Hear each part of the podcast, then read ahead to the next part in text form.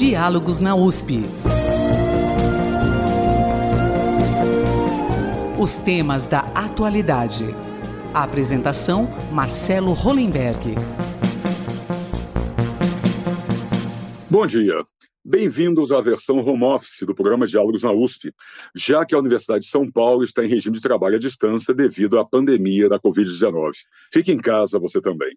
Os artistas e todos os envolvidos com eventos culturais foram os primeiros a entrar em quarentena e certamente serão os últimos a voltarem às suas rotinas profissionais por conta da pandemia do coronavírus. Com teatros e casas de espetáculos fechados temporariamente, como fica a vida desses artistas? Na verdade, como fica a cultura no Brasil em meio a muitas incertezas e pouco apoio? O que precisa ser feito? Justamente para a situação da cultura no Brasil em tempos de pandemia, o Diálogos na USP recebe agora Luiz Fernando Ramos, professor titular de História e Teoria do Teatro do Departamento de Artes Cênicas da Escola de Comunicações e Artes da USP, a ECA. Também ele foi crítico de teatro da Folha de São Paulo entre 2008 e 2013. Sérgio Mamberti, ator, diretor e produtor cultural com mais de 60 anos de carreira, também esteve à frente de diversos cargos no Ministério da Cultura nos governos Lula e Dilma Rousseff. E Alei Youssef, ex-secretário de Cultura da cidade de São Paulo, coordenador do Bloco da Cultura, Movimento Nacional de Defesa do Setor, ele também criou e dirigiu o Bloco Acadêmicos do Baixo Augusta e o site multicultural Overmundo. Senhores, muito obrigado, muito bom dia, obrigado por estarem aqui conosco. É um prazer tê-los aqui. Quer começar com uma questão, colocar alguns números para vocês. Quer dizer, setor, segundo dados, os setores culturais e criativos no Brasil movimentam cerca de 170 bilhões de, de reais por ano, o equivalente a 2,6% de toda a riqueza nacional, empregando quase 840 mil profissionais. Com a pandemia, esse setor levou um tremendo baque. Como está a situação da cultura no Brasil agora? Quer dizer, o que, que precisa ser feito, o que tem sido feito? Como fica a cultura no Brasil numa situação dessa que estamos vivendo? Sérgio, eu queria começar com você, que você pudesse colocar para a gente, dar uma olhada geral nesse quadro. Bom dia, prazer tê-lo aqui conosco. Bom dia, bom dia a todos que estão participando aqui comigo, Ralê, o Luiz Fernando, você, Marcelo, que nos convida para esse bate-papo, e também todos que estão participando é, desse encontro. É, certamente a gente, a questão da cultura já vinha sendo é, fragilizada é, pela, pela, do ponto de vista federal já há um bom tempo, né? A gente estava meio com, conseguindo uma sobrevivência aí em termos das políticas estaduais, das políticas municipais. O Ale Youssef esteve aqui à frente da prefeitura, ele sabe perfeitamente de como havia essa essa possibilidade de sobrevivência, eu diria quase que é, é, sobrevivência física mesmo da, da cultura. Nem estou falando dos temas que a cultura aborda dessa, dessa, dessa importância estratégica da cultura, que, na verdade, desde o governo Temer foi muito afetada. O Ministério da Cultura, eu participei de reuniões já durante o governo Temer, onde é, todas as políticas públicas praticamente foram reduzidas, os, os recursos foram reduzidos. Então, a gente, de uma certa maneira, parece que já estava se preparando para esse novo momento e, conseguir, tentando conseguir, vamos dizer, é, encontrar caminhos para a gente retomar, para uma retomada da, da, das conquistas que havíamos feito anteriormente, porque durante os governos do Lula e Dilma a gente teve uma ampliação dos recursos, houve três conferências nacionais, eh, os recursos que na época do, do, do, do, do governo anterior, eh, da nossa entrada, eh, os recursos diretos, mais os recursos da, da Lei Rouanet não chegavam a, a, a, a, um, a, um, a um bilhão, chegava bem menos que um bilhão, a gente chegou no, no, no, no final do governo Dilma estava movimentando em torno de 4 a 5 bilhões, com, com, com, mas mesmo assim não era suficiente. Mas é, é, é, havia até o, o, Fundo Soberano do Pré-Sal que, que, que, que, de, que determinaria 10% para a cultura, que seria uma redenção, mas que, na verdade, a gente nem chegou a, a antever né?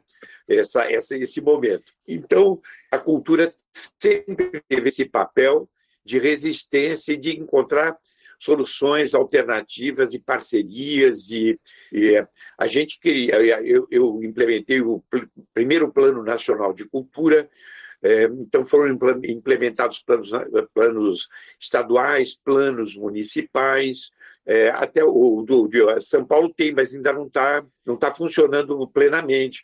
Mas tem os, os, o Sistema Nacional de Cultura, que também foi criado durante a nossa gestão, e que, de uma certa maneira, aí, já quero convergir diretamente para a Lei de Emergência Cultural, Lei Aldir Blanc, que houve uma reconexão nacional no sentido de a gente poder entender melhor o que está acontecendo. E, e, realmente houve aí uma, uma, uma reconexão a nível nacional que está permitindo a gente é, se reencontrar e tentar realmente antever o que, que a gente pode fazer, porque aí sobreveio a pandemia, porque a pandemia é muito mais radical porque já havia nesse novo governo a, a, extinção do Ministério da Cultura, das políticas públicas praticamente reduzidas a nada, e aí veio a pandemia que nos impediu de continuar trabalhando, né? Então estamos aí nessa nesse momento é, é, fazer reinventando a nossa presença é, e reinventando a nossa sobrevivência. É, eu acho que na conversa que a gente vai ter aqui, a gente vai ter oportunidade de estar tá vendo diversos aspectos do que a gente tem conseguido fazer e de como que a gente vai se conduzir nesse novo momento. Não, com certeza. Acho que já para começar, eu queria passar por a lei. Você comentou, Sérgio, duas coisas. Uma questão da lei Aldir Blanc, né? E outra, reinventar esse papel de resistência. Eu queria trazer para o Ale e o CEF exatamente isso. Quer dizer, o quanto essa lei Aldir Blanc ela é importante, ela é está chegando tarde, o quanto isso pode ajudar os artistas nesse momento, ali, quer dizer, de alguma maneira, nesse processo tão dramático da pandemia. Bom, bom dia, é um prazer estar aqui. Marcelo, Luiz Fernando, querido Sérgio, todas e todos que nos acompanham. É, bom, eu acho que, em primeiro lugar, tenho que concordar em gênero, número e grau com o Sérgio quando ele fala que a cultura ela, além do que está vivendo agora, com os efeitos nefastos que, que sobre, eh, recaem sobre ela com a pand da pandemia, ela já estava sob ataque no Brasil há muito tempo. Né? Ela estava sob ataque com todo o, o, o, histórico do governo Bolsonaro, muito antes da Regina Duarte, muito antes do Mário Frias. Né? Ela estava sob ataque é, com o fim do Ministério da Cultura, com a mudança da Lei Rouanet sem qualquer tipo de discussão, com a, a, a restrição das verbas das empresas públicas federais para patrocínio cultural, para projetos culturais, com o fim das políticas públicas, com a censura, né, que foi implementada em vários órgãos. Censura. É, então, a gente tem uma situação absolutamente devastadora no setor, um desmonte da estrutura pública cultural, esses avanços que o Sérgio citou, da gestão do ministro Gil, da gestão do ministro Juca, da gestão do próprio Sérgio durante tanto tempo lá no MIN, que avanços foram importantes. É, então, assim, enquanto a gente estava querendo posicionar ou discutir um, um futuro é, para a cultura que fosse além do que das lutas, das conquistas já obtidas com tantas e tantas lutas, veio a pandemia e nos, é, é nos fragilizou ainda mais enquanto setor. É, sobre a Lei Aldir Blanc, é óbvio que ela é necessária, ela é fundamental, ela repactuou em muita, de uma certa maneira, muito universo cultural, com uma pressão que juntou muita gente, é, que, que, uniu muita gente, só que ela precisa ser executada, ela precisa ser executada logo, não adianta nada o governo segurar e também não adianta nada as disputas pela sua execução que estão acontecendo, eu tenho visto nos estados, nos municípios, etc., é, e ela precisa acontecer urgentemente. O que eu acho, de uma maneira geral, é que é, a gente precisa é, qualificar a nossa ação, inclusive usando a palavra que o Marcelo mencionou, de resistência. Né? O que é resistir? Né?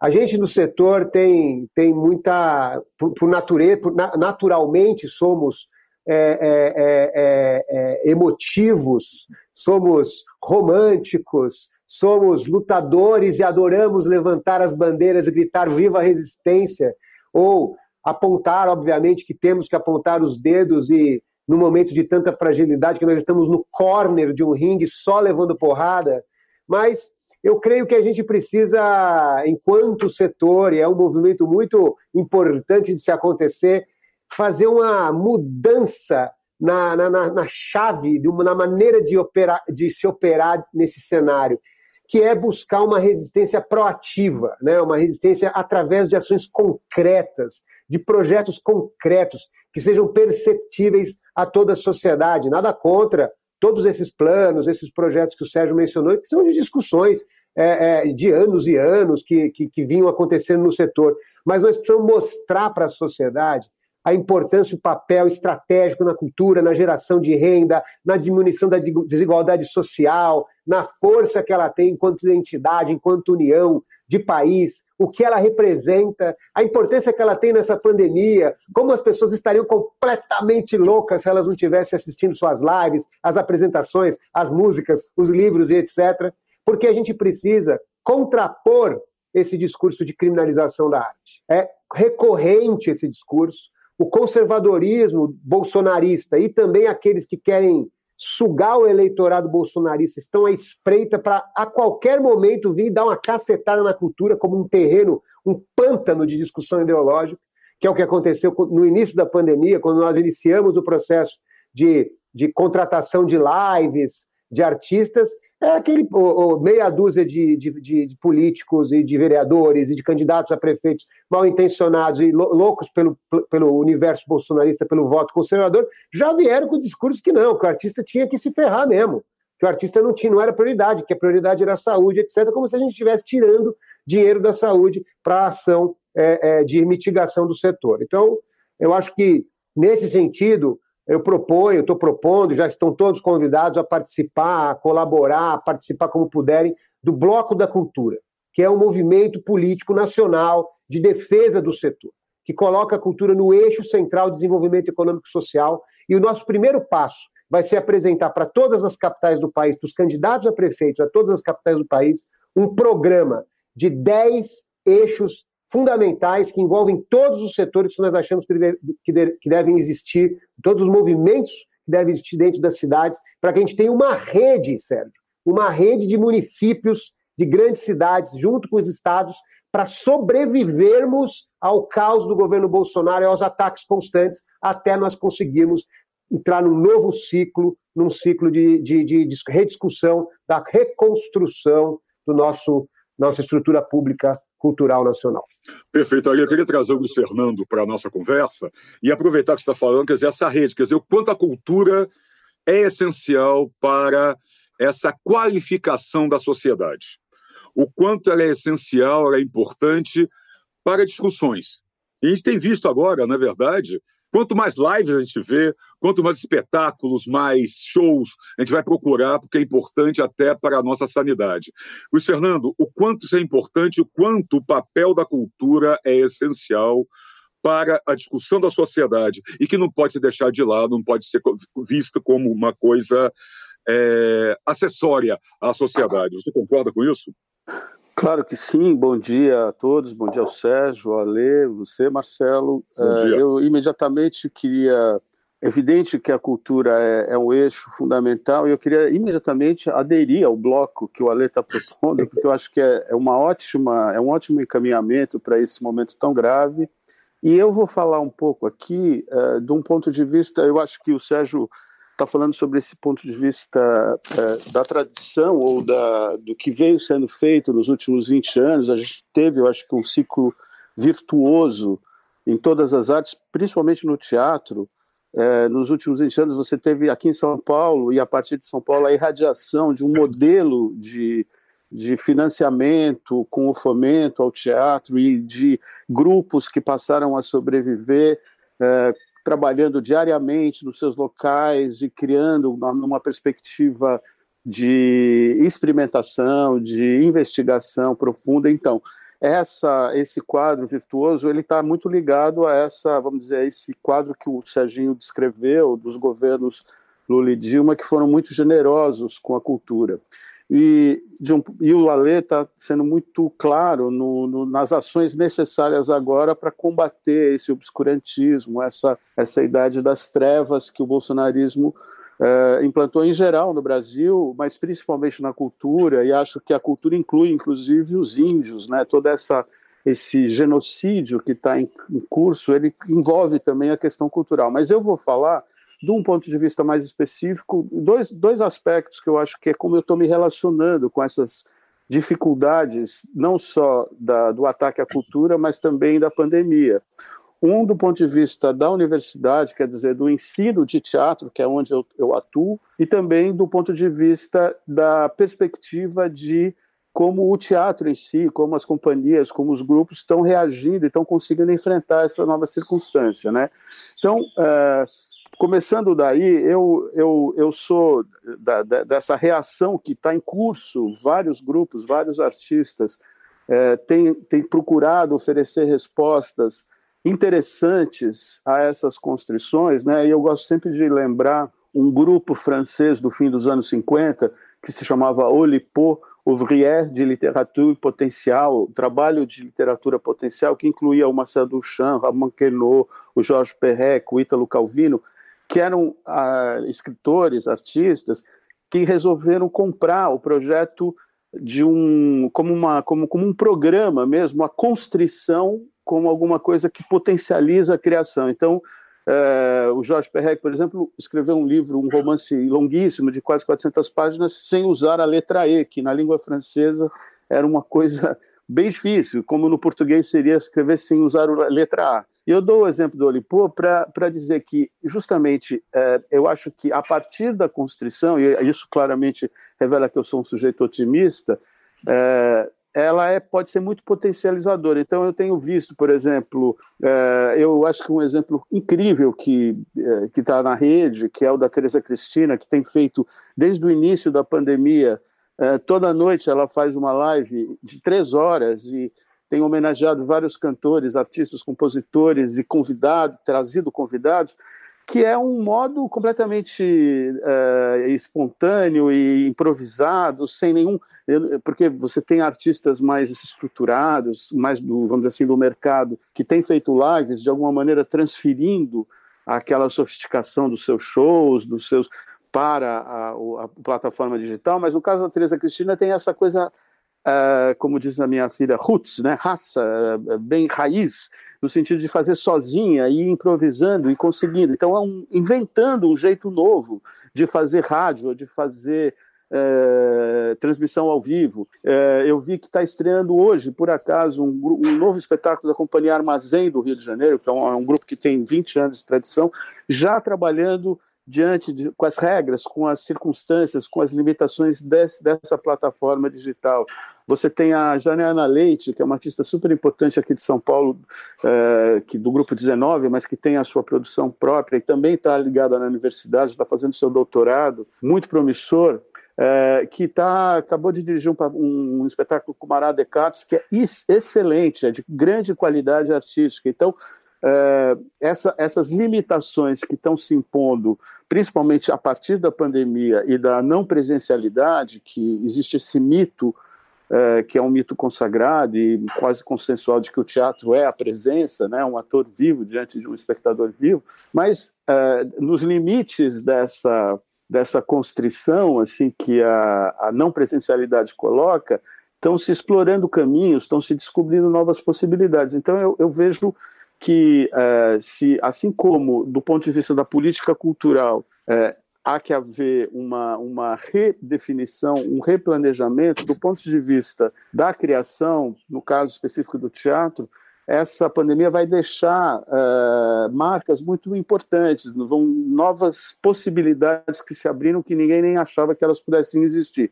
E por fim, só para fechar essa primeira fala, uh, eu queria falar um pouco da universidade, quer dizer, a nossa dificuldade como Departamento de Artes Cênicas, nós trabalhamos no ensino de teatro, os nossos alunos trabalham coletivamente, juntos, em sala de ensaio, é, com grande contato físico. Então, nós estamos tendo que inventar um jeito de reproduzir essa possibilidade por esse mecanismo, pelo Google Meet, pelo Zoom.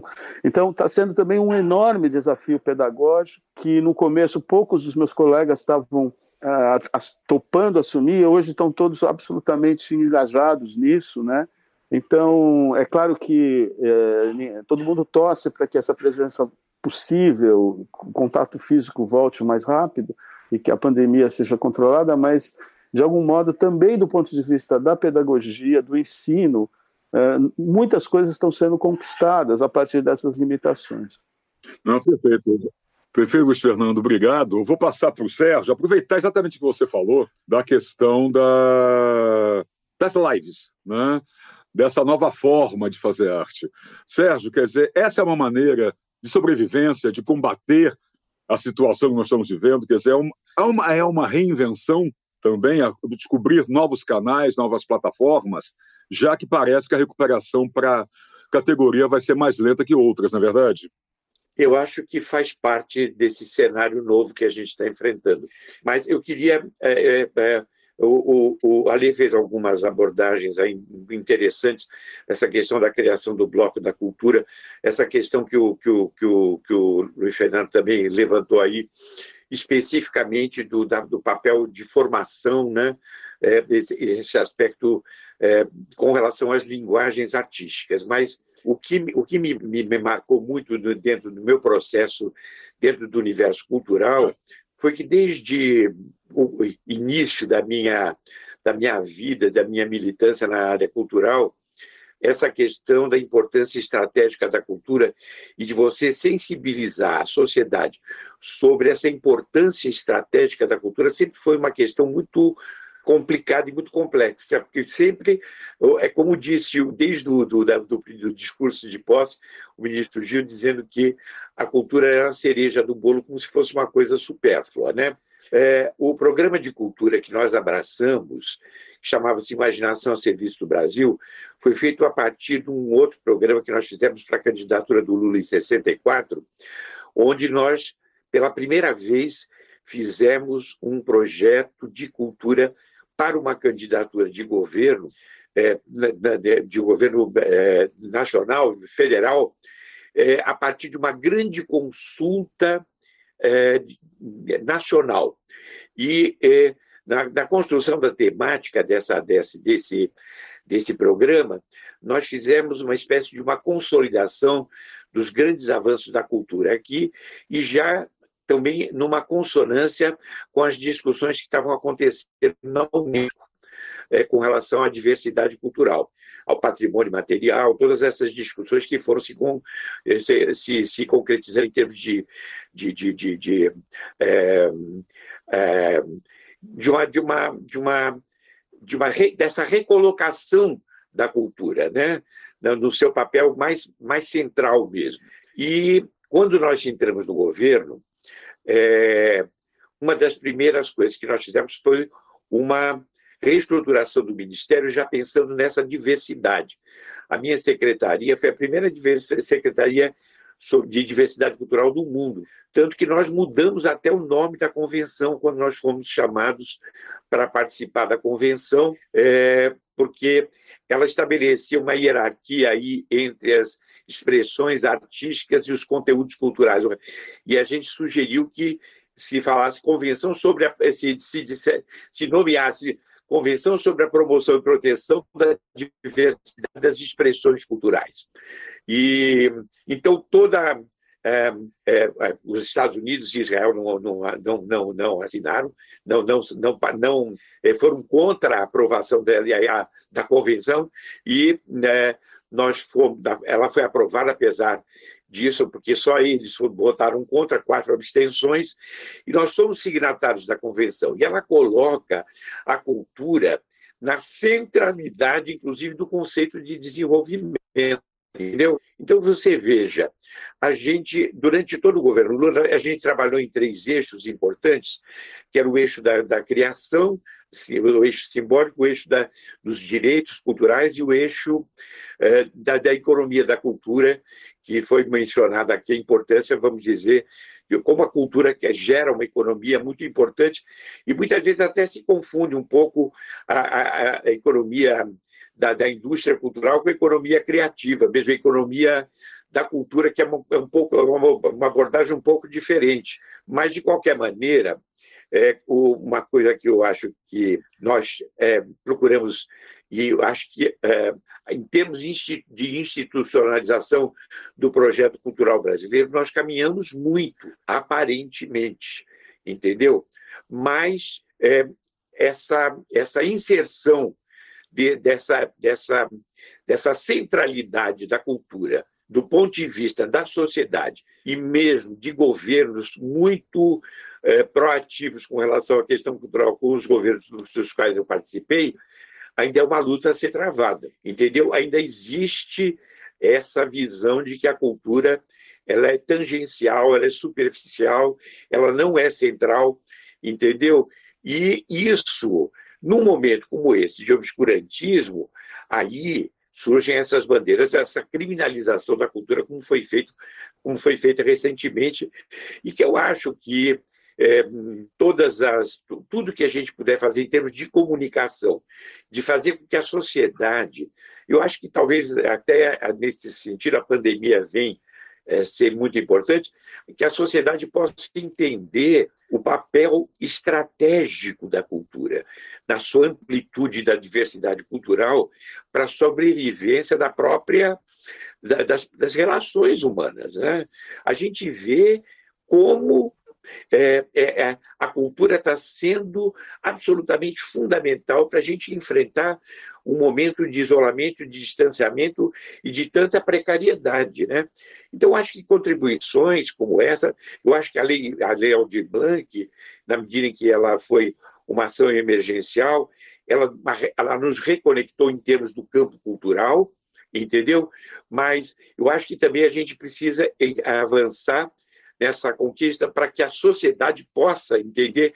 Eu acho que é, esse apelo do, do, do Ale aí de se fazer esse bloco e dessa desse, de, de fazer uma uma fazer com que a, a, gente a sociedade possa a gente possa conversar com a, com a sociedade sem nenhum espírito corporativo para que a sociedade perceba que é, não só é, a cultura deve transversalizar todas as ações de um governo realmente democrático e que realmente pense na cidadania, né? É, porque é, é, você veja, no momento aí de saúde, né? você veja que existe é, uma, uma, uma, relação direta né? com, com a, a, a, a, gente vê o, como as pessoas estão tendo dificuldade de mudar seus hábitos. Né? Isso é uma questão absolutamente cultural. Então, eu acho que é por aí um pouco, eh, vamos dizer, a atenção que nós temos que ter, porque certamente a gente tem que caminhar numa institucionalização. Está se falando de a gente entrar num estado, num, num, num, estado de conferência permanente aí, de a gente estar tá fazendo essas discussões internamente, mas fazer com que a sociedade também participe desse processo e, e até está, está se pensando é, é, nas discussões que tiveram aí para lei, de a gente fazer um novo plano quinquenal para que a gente possa fazer com que a cultura seja mensurável e que a gente tenha, é, vamos dizer, uma ideia, é, faça com que a sociedade tenha essa percepção de que o investimento em cultura não é despesa, é um investimento fundamental no sentido de uma, uma convivência saudável. Acho que é um pouco esse o é, esse, esse, esse é o, aí claro que aí surge uma série de, de, de, de, de sugestões no sentido de uma volta a esse cenário, vamos dizer, que, que é onde a gente possa estar presente, né?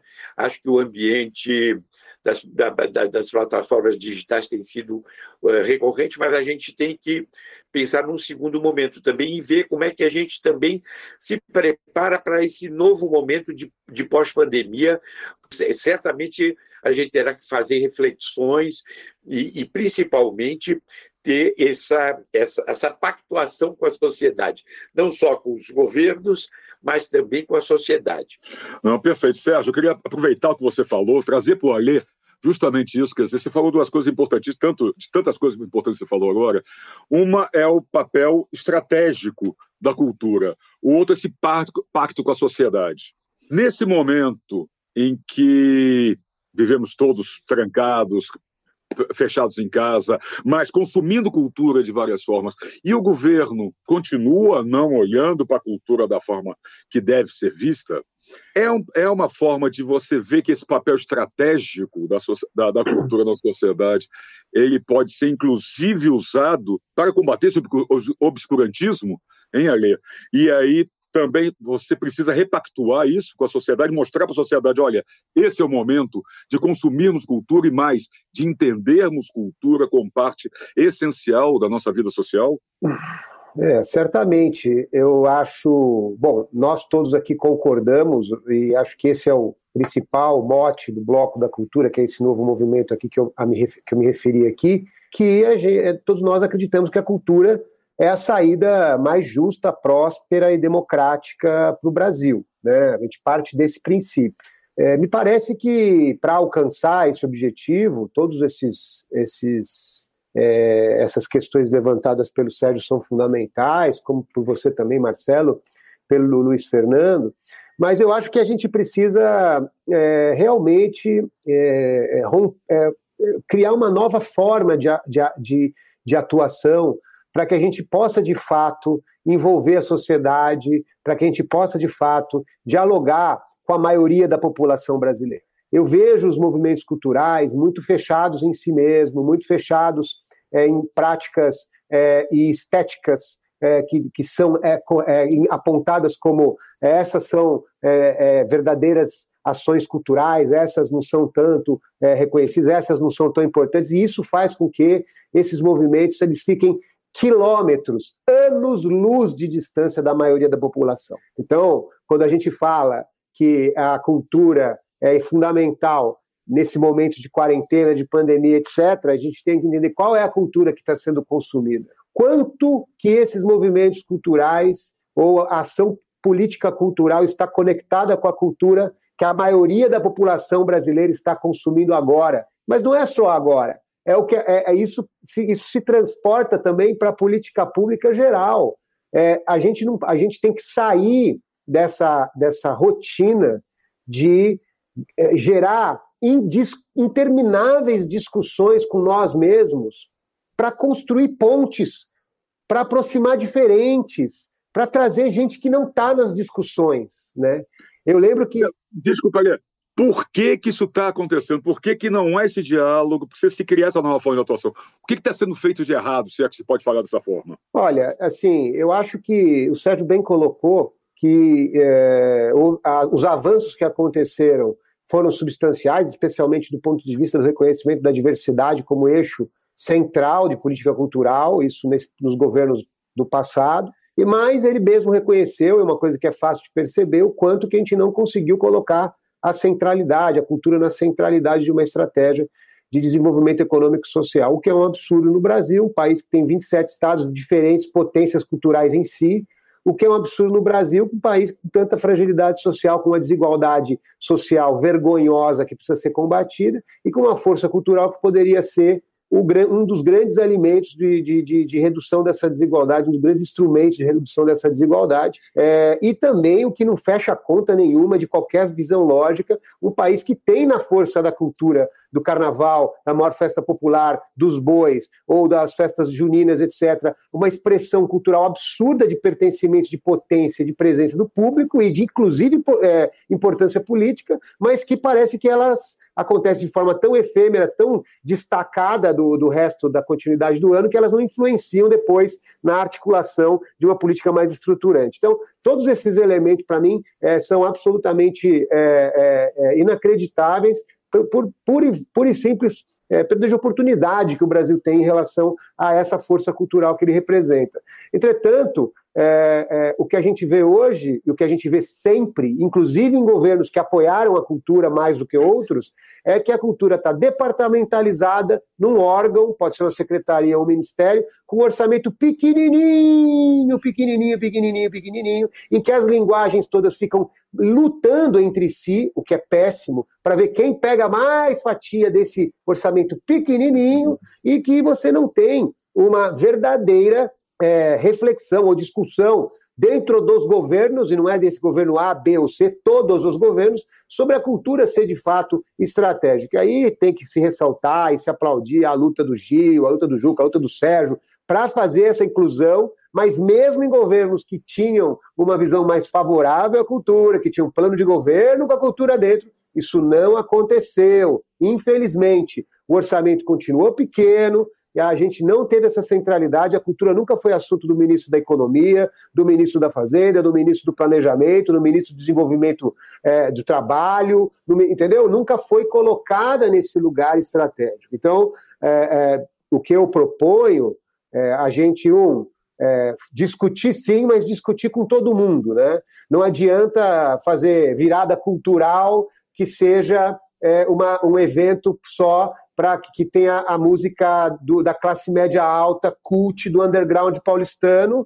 Tem que ter a música gospel, tem que ter o funk, tem que ter a música sertaneja, tem que ter todas as expressões culturais que acontecem. Não adianta secretário de culturas achar que é curador que vai colocar lá na política cultural o que ele gosta, o que ele não gosta. Né? Isso tudo precisa ser rompido, a gente precisa virar essa página. E por isso que existe ali um site que eu quero passar para vocês, que é o www.blocodacultura.com.br, onde a gente colocou, grupo de pessoas que participou dessa gestão comigo na secretaria, colocou 10 movimentos estratégicos para a gente posicionar a cultura nesse eixo de desenvolvimento econômico e social. É um programa que chama Programa capital da cultura, e vai agora, nas eleições municipais, pressionar os candidatos a inserirem nos seus planos de governo esses projetos. Então, é, é, é, é isso é uma, um exemplo da dimensão prática que a gente precisa dar, né? Prática, porque eu acredito muito, e nós do Bloco acreditamos muito que a cultura pode ser, nesse momento pandêmico, uma visão de futuro para o Brasil, de economia de baixo carbono, de economia circular, que, que, que, que não agride o meio ambiente, que a, a, aponta para um, um, um, ciclo de prosperidade diferente desse ciclo, desses ciclos anteriores pautados nos combustíveis fósseis, nos desmatamentos, que inclusive os próprios governos que apoiaram a cultura foram os que mais defenderam. A gente precisa é, é, romper com isso, desideologizar, é, despartidarizar, reequalizar e repactuar porque senão nós vamos ser engolidos. É, é, se nós não fizermos isso e não criarmos pontes e aproximarmos diferenças para fortalecer o campo cultural, para mostrar a importância da cultura agora, nós vamos permanecer na guerra ideológica insana desse governo, sendo colocado e criminalizado numa caixinha para ser massacrados, atingidos ou posicionados no ponto campo político partidário nacional dentro da polarização. Então, é estratégico que a gente saia do modus operandi anterior e parta para uma ação prática e concreta. Maravilha. Eu queria trazer para o Luiz Fernando. Luiz Fernando, trazer para você, repercutir isso que o Alê falou, que é tão importante, ele usou algumas expressões muito, muito sérias, quer dizer, criar pontes, mostrar o lugar estratégico da cultura, a centralidade, sabe? É, falar dessa cultura em departamentos, né? essa cultura em caixinhas, Aí eu queria trazer para você como se fazer isso, como se pensar a cultura como lugar estratégico, como criar essas pontes. É necessário um ministério, é necessário uma secretaria, ou é necessário, mais do que tudo isso, políticas públicas e vontade política, e, e também vontade social para fazer tudo isso? Marcelo, é, eu, eu acho que assim, eu estou aqui diante de dois especialistas né, nessa questão de política cultural, eu sou um, um amador nesse assunto, mas eu, como brasileiro, como uma pessoa que. É, eu, eu concordo inteiramente com a lei. Eu acho que, de algum modo, a gente pode fazer um paralelo entre essa questão que hoje é crucial na democracia brasileira, ou seja, você tem aí 30% resistentes que estão apoiando um governo nefasto, completamente disfuncional, que num, em nenhum lugar do mundo seria aceitável, e, no entanto, 30% de brasileiros que acham que está bem assim. Então, isso tem uma gravidade e uma, é uma ameaça tão forte à nossa democracia, que ainda bem que são só 30% nesse momento, mas é, como é que nós nem, fazemos para... Nem, nem, tanto hoje, viu? Já é. diminuiu um pouco. Bom, mas enfim, que bom, mas enfim... É, mas é, é grande. Eu acho grande, que a, a, essa mesma luta para trazer esses brasileiros para um para um nível de civilização, de, de humanismo básico, assim, onde certas coisas são intoleráveis. Eu, eu acho que é a mesma luta que tem de colocar a cultura num lugar mais, não só mais central, mas também tirar a cultura não só desse, dessa caixinha do ministério, da secretaria, mas como muito bem o Ale falou, desse lugar uh, uh, de uma cultura que está segmentada, a cultura da elite, a cultura dos sertanejos, a cultura do sei de quem, então, eu acho que para a gente ter uma política cultural que seja de fato ampla e restrita. E isso me faz lembrar, eu acabei de ler uma biografia do Mário de Andrade, que aliás eu recomendo, um trabalho maravilhoso, a, biografia de Mário de Andrade em busca da alma brasileira, considerando que ali, naquela as primeiras iniciativas do Mário de ir atrás de uma cultura popular brasileira, quando ele viaja para o Nordeste, quando ele viaja para a Amazônia, quando ele vai atrás da, da, da cultura afro-ameríndia, quando ele começa a pensar em, é, em conservação, enfim, ali você já tem um mapa, o próprio Departamento de Cultura que foi criado em São Paulo, que é antecessor dessa secretaria que o Ale foi secretário, é, ali você já tinha, digamos assim, esse projeto colocado e infelizmente ele, ele de algum modo ele acabou sendo uh, triturado, né? Ainda que ele tenha deixado referenciais, muitas daquelas coisas que foram propostas se estabeleceram, mas uh, eu acho que uh, então só para dizer que eu acho que sim, eu acho que a gente precisa ampliar, a gente precisa fazer com que a cultura seja de fato não só estratégica do ponto de vista econômico, como também do ponto de vista político, né, no sentido de ela trazer junto as pessoas para um novo projeto de, de político. Agora, ainda no caso específico da, do aspecto da estratégico econômico, eu, eu, acho que tem um exemplo fantástico no Brasil, que é o exemplo da, do cinema. Durante muitos anos, sobre muitas décadas, se falava que o Brasil não conseguia ter uma, uma indústria de cinema, quer dizer, a coisa ficava sempre da, da dependência de um apoio estatal, e houve né, também, assim como no teatro houve um círculo virtuoso, nesses últimos 20 anos, até recentemente, você teve de fato um amadurecimento muito forte da área cinematográfica, com a criação de muitas produtoras que conseguiram, eh, com os mecanismos de financiamento mais mercadológicos, mais capitalistas, mas mesmo assim conseguiram se consolidar e produzir uma quantidade de filmes sem precedentes, e que está sendo agora absolutamente objeto de um, de um, de um morticínio, quer dizer, existe uma é, é, essa, essa estratégia destrutiva do governo Bolsonaro, que é absolutamente metódica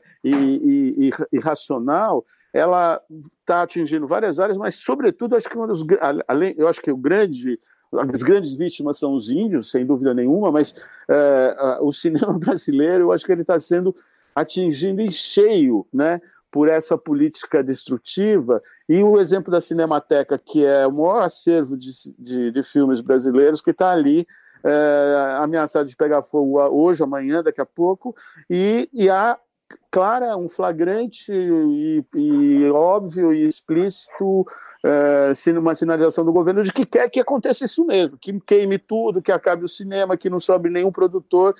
Não sei para quê, eu acho que não tem nenhum projeto para substituir, é simplesmente a política de terra arrasada, infelizmente.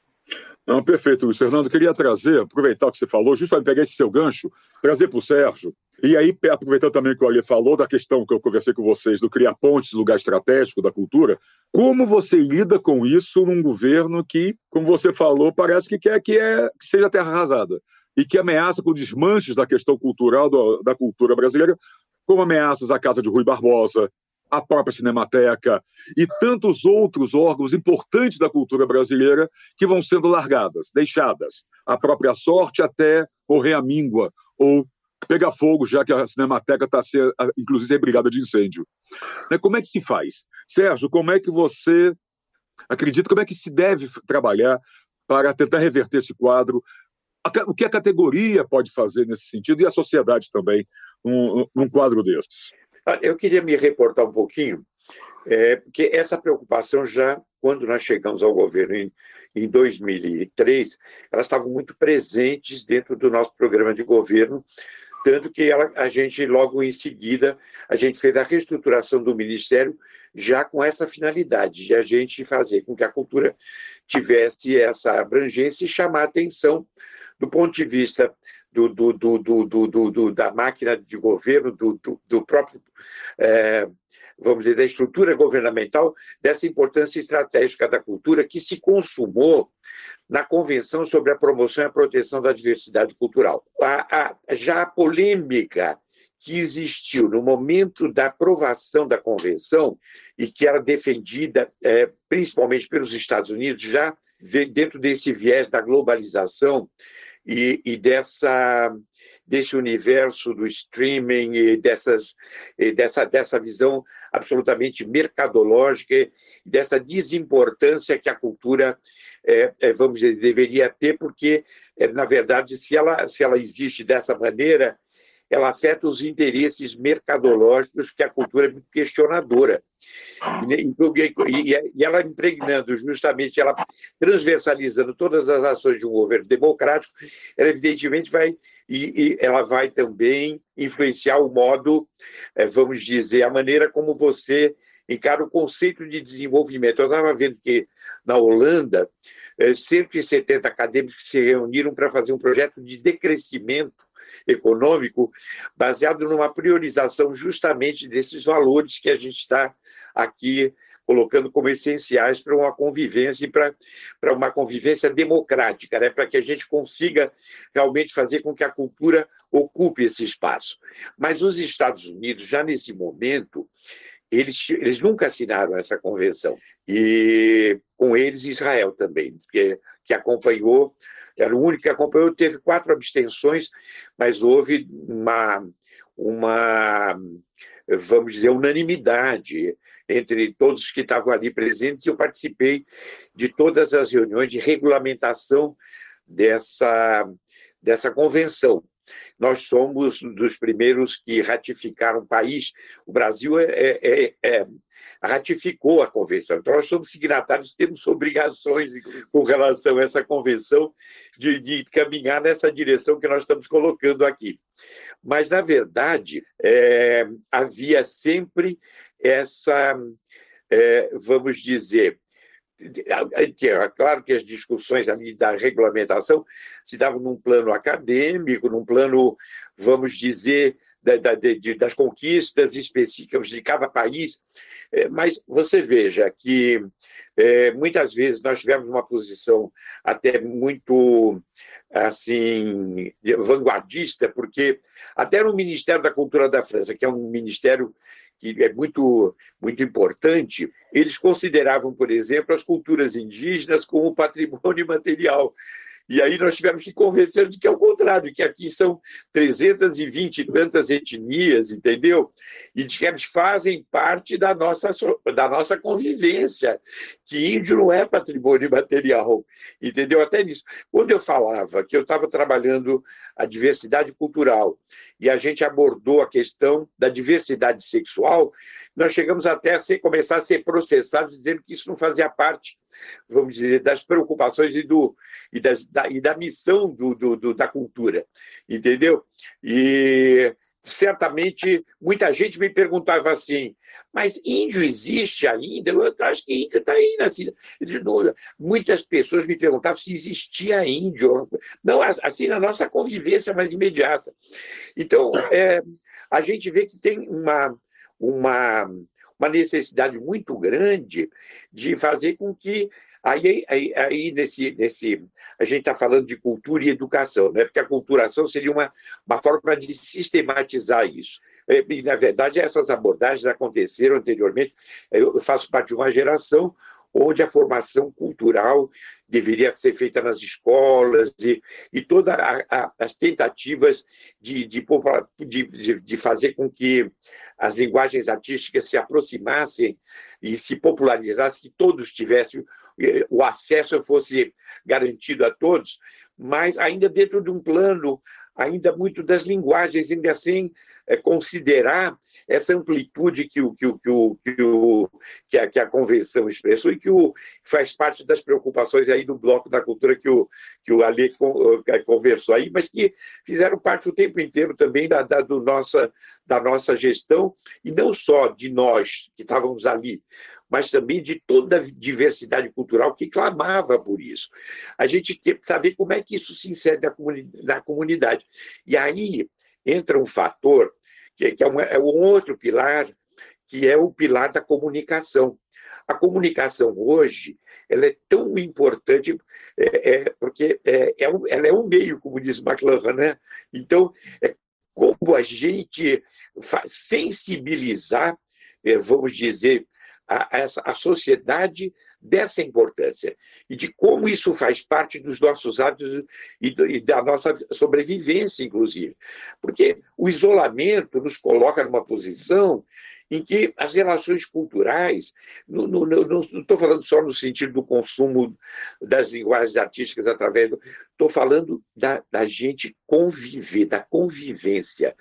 Porque o, o, Betinho dizia que cultura é gente, e que a obra maior da cultura é, é inventar e reinventar gente. Entendeu? Nunca isso teve tão presente para mim, e acho que para todos nós na nossa vida, é, diante dessa dessa ameaça de, inclusive porque é uma ameaça mortal, né? É de você perder a vida. Tem a questão da preservação da vida, mas aí você entra né, na questão ambiental, por exemplo, que muitas vezes parecia uma questão meio, eh, eh, vamos dizer, distante, e a gente vê que a questão ambiental passa a ser uma coisa absolutamente vital para que a gente consiga sobreviver dentro desse processo. São todas questões eminentemente culturais, entendeu? Eu acho que o, o é, a pandemia, nesse sentido, ela nos desperta para essa reflexão e para uma ação proativa, para que a gente conquiste realmente esse espaço de diálogo e de convivência, para que a gente possa fazer essa.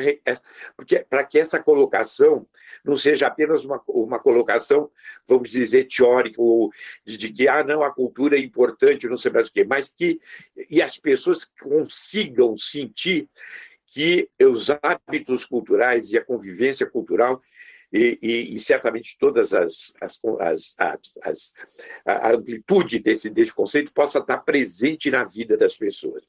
Então, eu acho que todas as contribuições desse sentido, eh, nesse sentido são, são, são muito importantes.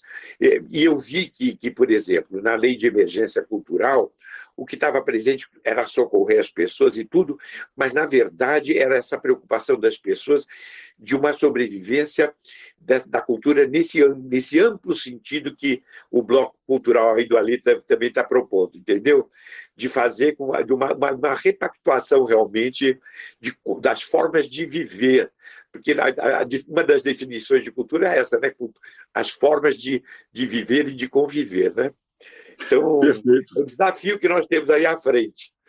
É verdade, é um desafio. Tanto eu queria aproveitar, já que você falou dele, trazer para o Alê, justamente esse desafio, quer dizer, como movimentos socioculturais, movimentos culturais podem enfrentar esse desafio, podem ajudar a combater, infelizmente, esse discurso de ódio que vem permeando muitas vezes o nosso dia a dia, um cenário nacional social, é, populista, como esse nacionalismo que tende para uma outra coisa, quer dizer, como nós podemos amarrar o discurso cultural mais amplo para fazer para trazer mais gente para a cultura. Já como o Sérgio falou, cultura é gente, citando o Betinho, né? É, maravilhosa a, a, lembrança do Sérgio da é frase do Betinho, do grande Betinho, nosso uhum. querido.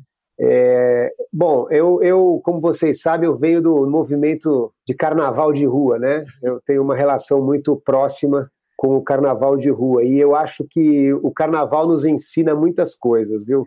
É, primeiro, é, essa relação com a parcela da sociedade que não gosta, ou que repele, ou que repudia, ou que achava menos importante, né? É, o fato é que hoje a gente tem essa explosão que foi o Carnaval de São Paulo, e uma adesão de mais de 90% de pessoas é, é, sendo favoráveis ao que aconteceu. Tem gente que é favorável pela essência da festa da liberdade em si, da nossa maior expressão da cultura popular, que é o meu caso. Eu sou, é isso que me pega no Carnaval. Tem gente que é a favor é, porque lota os hotéis, lota os restaurantes, enche a cidade de gente, gera 2,8 bi de giro econômico. Tem gente que é a favor, porque, sei lá, é, transforma a cidade numa, numa, numa cidade mais humana, mais colorida, mais divertida, mais diversa, muito melhor de se viver. Enfim, aqui atrás tem a, a, aquela grande empena da Praça Roosevelt, pintada pela Rita Weiner no desfile do Acadêmicos da, do Baixo Augusta, de 2017. Essa empena se chama A Cidade é Nossa, era o tema do desfile. E eu acho que isso foi um exemplo prático assim de como a gente ocupou as ruas, convenceu quem não gostava de que era importante, usando os mais diversos argumentos para chegar ao objetivo dessa conquista. Claro que a gente tem hoje a situação da pandemia e do isolamento social. E a gente tem que, até não chegar a vacina, que vai chegar, porque a vacina vai chegar, seja no final do ano, seja no final do ano que vem, a vacina vai, vai acontecer, pelo que a gente está vendo do avanço da ciência nesse quesito, vai acontecer. É, a gente tem que fazer é, e apostar em ações híbridas, que sejam tanto tecnológicas, como essa que nós estamos fazendo, como de presença física ou de presença simbólica, que gere a emoção, que desperte a emoção, como essas grandes pinturas, como essas grandes intervenções urbanas na cidade, nas cidades. Eu acredito muito nisso. Eu acredito no que uma coisa que eu sempre falava quando eu estava na secretaria em relação à, à forma de se combater o obscurantismo e como é que eu ia a gente ia resistir a, a, aos ataques do governo federal, era aquela aquele jeito assim, vamos resistir fazendo coisas boas, coisas bonitas, coisas fortes, sem parar, que só a cultura pode proporcionar, de, de um, grandes expressões, de uma maneira muito retumbante, para que quem nos ataca que tenha que resistir, né? Foi o que a gente fez no Festival Verão Sem Censura, por exemplo, que a gente pegou tudo que foi censurado e fez um baita no festival que repercutiu para caramba, né? Com aquela, com aquela força é, é, é, toda, ou com o Festival Mário de Andrade, com a dona Fernanda Montenegro lendo as suas, as suas memórias no, no, no Teatro Municipal, cravando aquela frase: nenhum sistema vai nos calar, ou como o Emicida lançando seu disco no Teatro Municipal, é, o Amarelo, um disco com uma mensagem de rap, mas uma mensagem de rap através da tolerância. A melhor expressão que eu vi do que é aproximar pontes e juntar as diferenças nos últimos tempos, que foi protagonizada pelo Emicida, e ele falou lá, arte é ocupar, e são coisas potentes, fortes, que elas não são nem de um jeito nem de outro, elas só são, porque cultura é, né? Cultura é, nunca vai deixar de ser, não pode ter apoio de governo, pode não ter, mas vai continuar tendo a ação, a expressão de identidade que ela é. Então, eu acho que esse, esse, essa soma de possibilidades, de alternativas, a gente traçar uma estratégia para agora, a gente fazer essa ação híbrida é, é, é, para que a gente possa depois retomar as ações mais presenciais com mais força e mais potência, sem é, nenhuma ansiedade, respeitando os tempos, tendo a cabeça no lugar. Acho que é a melhor estratégia para a gente seguir, é, é, assim como é, fazer processos públicos que estejam nas nossas mãos. A Secretaria Municipal de Cultura, agora, é, na, no final da minha passagem por lá e na continuidade através da gestão do, do, do secretário Hugo Pozzolo, antecipou todos os fomentos culturais, antecipou a execução de todas as linguagens, inclusive os fomentos estruturantes, isso injetou dinheiro na cultura de uma maneira muito importante. Ampliou e ampliou ainda mais o prazo de inscrição do PROMAC, para ter mais gente se inscrevendo, utilizando o dinheiro que está lá destinado para isso. Fez as contratações online, né? É, é, as contratações artísticas online por equipamento, então os teatros, os centros culturais, as casas de cultura, contratando muito, muito, muito, muita, muita coisa para acontecer online e dessa forma também ajudando a mitigar o setor, o, o setor está trabalhando nesse sentido. É óbvio que precisa de mais coisa, mas são ações concretas que precisam ser feitas em defesa do setor. E também ações simbólicas. Eu, por exemplo, enquanto vocês estavam falando sobre a Cinemateca, eu estava falando com o prefeito Bruno Covas para a gente resolver o problema da, da, da, empresa de segurança, que não foi trabalhar hoje lá, e ele determinou agora que a Guarda Civil fosse para lá, como ele já tinha feito para pagar as contas e para sugerir ou, ou oferecer a municipalização. A gente tem que ser assim. Diante desse cenário, a gente tem que atuar dessa forma. Com de todo mundo dando a mão para todo mundo, se ajudando, se conectando, saindo ninguém da disputa. solta a mão de ninguém. É, saindo das, das, disputas ideológicas e tal, saindo das, das questões é, gigantes que não levam muito a gente a nenhum lugar porque a gente ainda não está posicionado nessa centralidade. Então, a centralidade é o nosso objetivo, né? Todo mundo junto nesse processo. O Sérgio falou: ah, tem gente que acha que a economia criativa não é necessariamente a economia da cultura, é uma outra abordagem. Eu, sinceramente, não acho que essa discussão seja importante no momento. O importante no momento é a gente brigar pela essência da cultura, pela, pela, pela existência da política cultural. A gente está numa situação crítica nesse nível. Então, nesse sentido, a gente precisa dessa, desse, desse, dessa, dessa repactuação, mas a repactuação não é só quem andou discutindo cultura nos últimos anos, não. É a porteira aberta para todo mundo que está direto ou indiretamente envolvido no setor cultural, de todas as áreas, de todas as linguagens, de todas as tendências participarem, porque senão a gente não chega nessa centralidade. Não. Eu queria aproveitar então, Ali, já que você falou também da questão, principalmente da centralidade, queria trazer para o Luiz Fernando e perguntar para ele, Luiz Fernando, como a universidade, já que nós falamos disso no comecinho da sua fala lá atrás, como a universidade pode ajudar e está ajudando nessa questão dessa centralidade, nessa questão estratégica da cultura, o que pode ser feito, o que deve ser feito no ambiente acadêmico também, para que isso se expanda para a sociedade. Ótima questão. Antes eu queria dizer que eu estou é, aqui é, diante desse comentário do Ale sobre o carnaval, lembrando do carnaval que houve depois da gripe espanhola no Rio de Janeiro, que foi, parece, um inesquecível carnaval, né? eu estou me guardando para quando esse carnaval pós-pandemia chegar, né? Mas passando esse ponto, eu acho que a universidade está tendo um desafio enorme, é, não só nessa questão que eu já mencionei pedagógica, mas de articulação mesmo. Eu acho que já ficou claro, o reitor da USP ontem mandou uma carta a todos os professores, alunos e funcionários, é, mencionando como que simplesmente o fato de que é, em função da pandemia, a necessidade de se descobrir a vacina, a necessidade de se ter de haver medidas é, de apoio a, a, ao atendimento, às dificuldades que a pandemia trouxe, né, já reposicionaram a universidade diante da sociedade. A, a sociedade já está claramente muito mais consciente, muito mais ciente da importância que a universidade pública tem, a universidade de pesquisa, a universidade que está investigando uh, sem ter um viés estritamente comercial, estritamente uh, capitalista. Então, uh, a, a,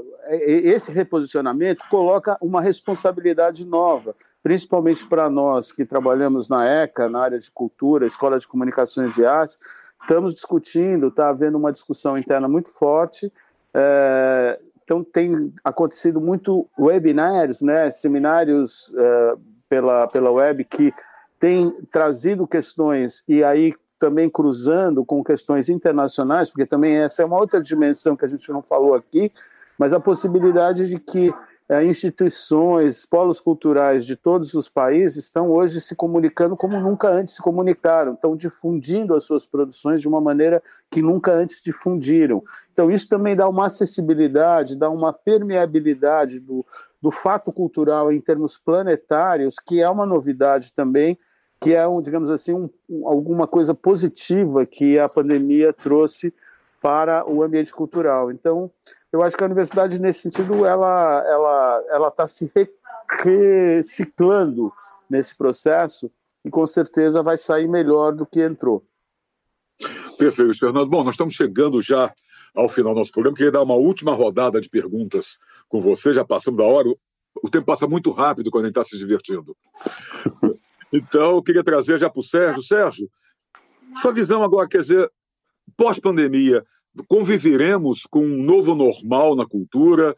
O que muda, na, na, no seu entender, a partir do momento com, quando pudermos voltar, quando tiver vacina, ou quando a, os artistas puderem voltar ao seu habitat natural, que é o palco, que é a casa de espetáculo? Bom, eu, o que eu acho que todos nós esperamos é, embora isso tenha, tenha, que ser também uma conquista, é que o espaço democrático de convivência seja ampliado, né? E que todos esses projetos que nós todos estamos aqui idealizando, eles possam ser, é, ser, ser concretizados, eles possam fazer parte da nossa vida. Eu acho que todo mundo está encarando um pouco esse, essa, essa, esse momento da pandemia, não só aqui no Brasil, particularmente, que é muito doloroso o processo que a gente está passando, mas como a gente vai reconquistar esse espaço de convivência e para que a gente possa ter aí o, esse carnaval pós-gripe espanhola, esse, essa, essa sensação de esperança que, na verdade, ainda era, vamos dizer, um desejo, porque a gente viu que logo depois houve a Segunda Guerra Mundial, né? É, então, é, então é, essa luta é uma luta constante, né?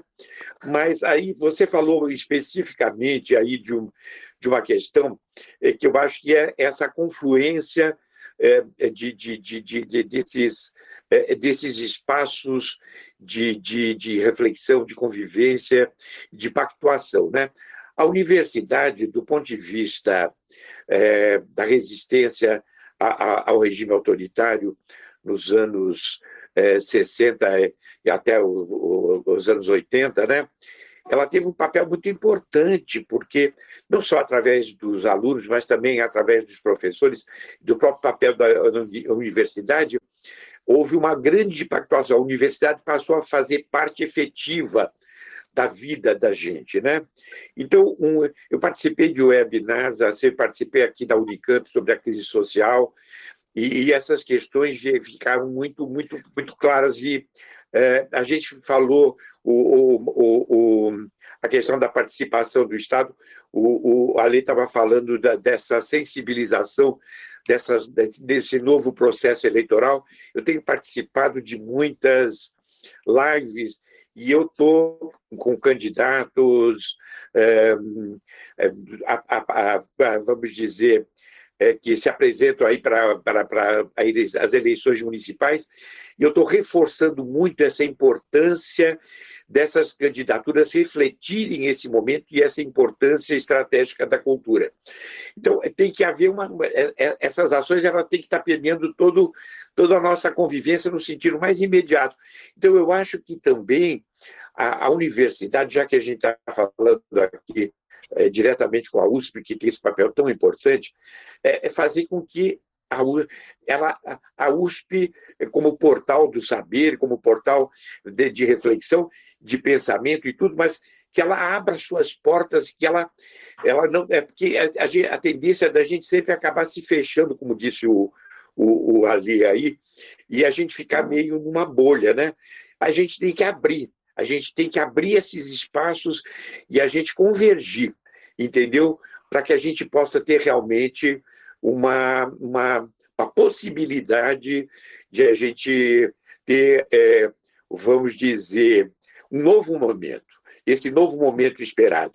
E aí eu acho que é o seguinte: a gente viu é, muitas vezes que é, os, os, lugares onde a, presença do Estado como, como, como para fazer a arbitragem desse processo e garantir que essas desigualdades não, não, não aconteçam e que todos possam realmente participar, é muito importante. A gente viu que na Alemanha a, a política é, de governo da, da, da, da, ministra Angela Merkel conseguiu resultados muito importantes. E a gente viu que a ausência justamente de uma, de uma pactuação é, realmente do Estado com a sociedade, é, particularmente nessas questões que são eminentemente culturais e de convivência, como nos Estados Unidos, por exemplo, e aqui nesse momento difícil que a gente vive, como dificultaram a, a, a vamos dizer, o combate à pandemia. Né? Então, é fundamental também, eu acho que a, a convenção ela prevê que o, que o Ministério da Cultura seja muito importante, que é, a identidade de um. É, que a cultura tenha um ministério que, que possa realmente subsistir. Mas esse ministério não pode ser fictício, não pode ser idealizado. Ele tem que ser reflexo realmente da participação social. E uma das questões que é levantada, claro, como legitimador de, de políticas públicas é a pactuação com a sociedade. Sem participação social e sem realmente essa pactuação, não existe política pública. Então, a gente tem que conquistar definitivamente o espaço democrático, né? que é esse espaço da cultura, o espaço do diálogo, é, da alegria, da felicidade, é, e desse do espaço das ruas, da convivência, das tradições populares. Eu também sou um amante absolutamente incondicional. Eu acho que aí nós temos o nosso grande patrão, Tomário de Andrade, que foi citado aqui mais, mais uma vez hoje, e que realmente é tão simbólico desse, dessa, desse, desse espírito, né? E que eu acho que é também o espírito do diálogo, é, que é o nome do nosso programa aqui, que está nos reunindo hoje. Queria agradecer muitíssimo a possibilidade de a gente ter unido tantas, feito tantas pontes aí e caminhado, porque eu senti uma convergência nas nossas, nas nossas é, colocações aqui e no, no, objetivo que nos une essa, essa manhã aqui, é, de, de uma manhã de sol, e que esse sol nos ilumine e nos faça realmente antever aí um novo momento é, que a gente possa estar mais feliz e mais é, esperançoso, né? Esperança do Paulo Freire, esperança do esperançado Paulo Freire. É perfeito, Sérgio. Ali, depois de tudo que o, que o Sérgio colocou, você também tem essa esperança? Você acredita que esse novo normal pode nos ajudar? Eu assino embaixo o que o Sérgio disse. Aliás, eu sou um admirador é, declarado do Sérgio. É um grande prazer estar com ele. Foi um grande prazer conviver também com ele e conversar é igual, com ele. recíproco.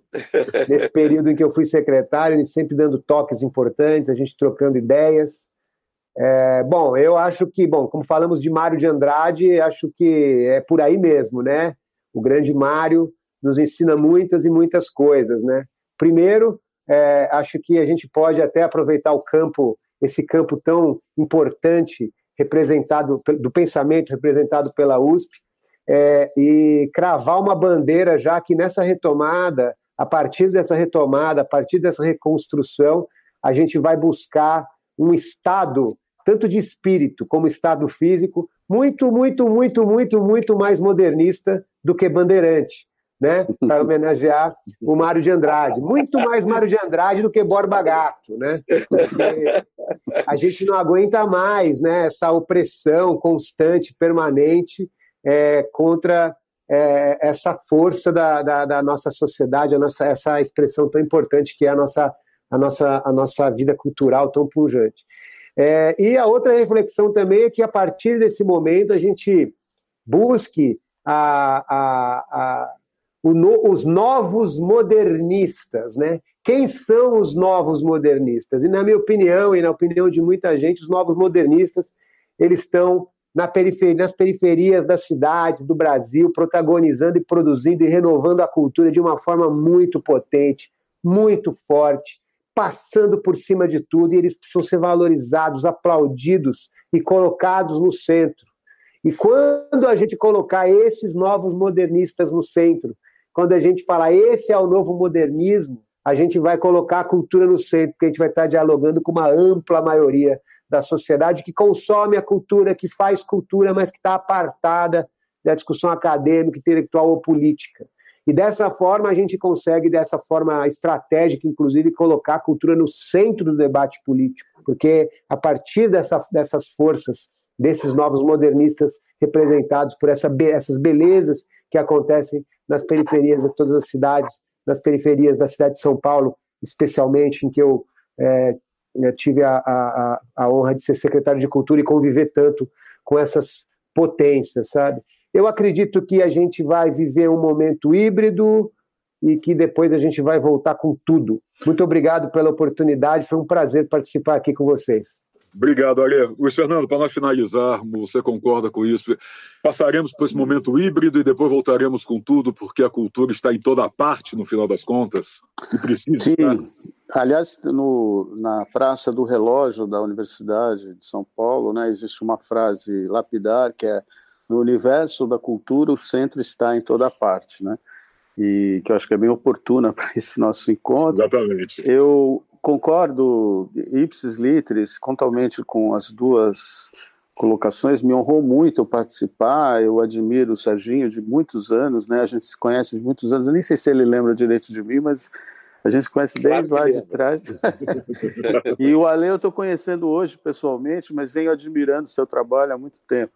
Eu acho que é, você falou sobre a questão da, dos novos modernistas. Eu posso dizer que, pela experiência que a gente está tendo lá no nosso pequeno departamento de artes cênicas, né, que entram mais ou menos 35 alunos por ano no, na FUVEST, e desde os três ou quatro últimos anos, que com as cotas e com uma política mais generosa, né, a gente tem, tem tido muitos alunos da periferia e, e, de fato, eles trazem uma energia e irradiam é, no curso né, de, de artes cênicas uma, uma força um, muito promissora. Né? Então, eu concordo, eu acho que talvez o, o nosso futuro está aí nessa na quebra desses clusters, dessas baias, dessa, desse lugar em que a cultura estava, de alguma maneira, a cultura nobre, uma cultura culta, protegida, né? e essa cultura ser mais espraiada, ser mais dinâmica, ser mais irrestrita, é, no sentido de atingir todos os brasileiros e, e, de, e de ser capaz de carrear de ser porosa a todas essas energias que estão dormindo aí nesses rincões do Brasil, não só no caso da, das cidades, das periferias, mas também no caso do, do interior do Brasil, desse, dessas áreas rurais ainda, digamos, e mesmo uh, em relação à, à, própria comunidade dos índios, que sim, eles existem, eles, mas eles não têm que ser integrados de uma maneira bárbara como Borba Gato, mas eles têm que ser é, integrados à lá de Andrade, quer dizer, a gente tem que resgatar, inclusive a gente tem, é, eu tenho um projeto de, de estudar a história do, do, do, espetáculo no Brasil, a história da teatralidade no Brasil, pegando desde lá da Pedra Furada, da, da, da pré-história, mas sobretudo sobre toda essa teatralidade que está na cultura índia antes da cultura europeia chegar ao Brasil no século XVI. Então,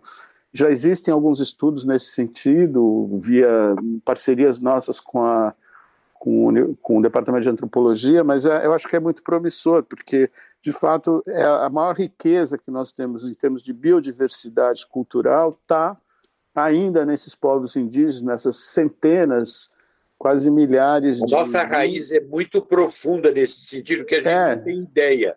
Isso, línguas, hábitos, eh, danças, ritos que, que mal são conhecidos por nós. É.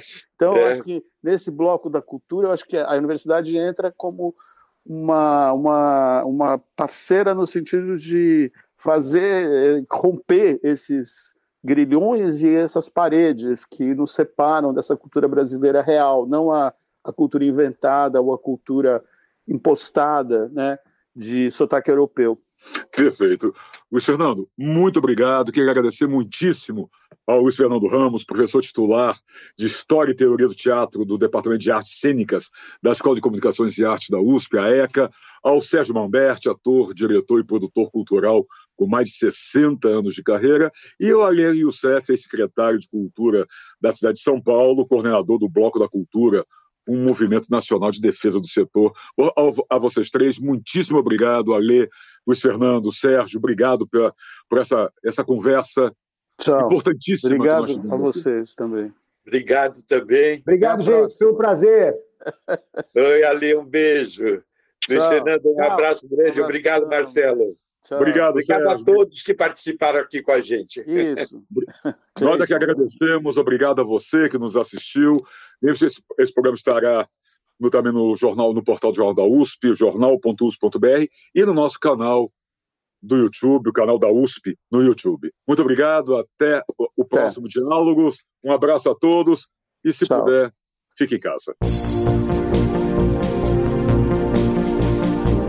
Diálogos na USP. Os temas da atualidade. A apresentação: Marcelo Hollenberg.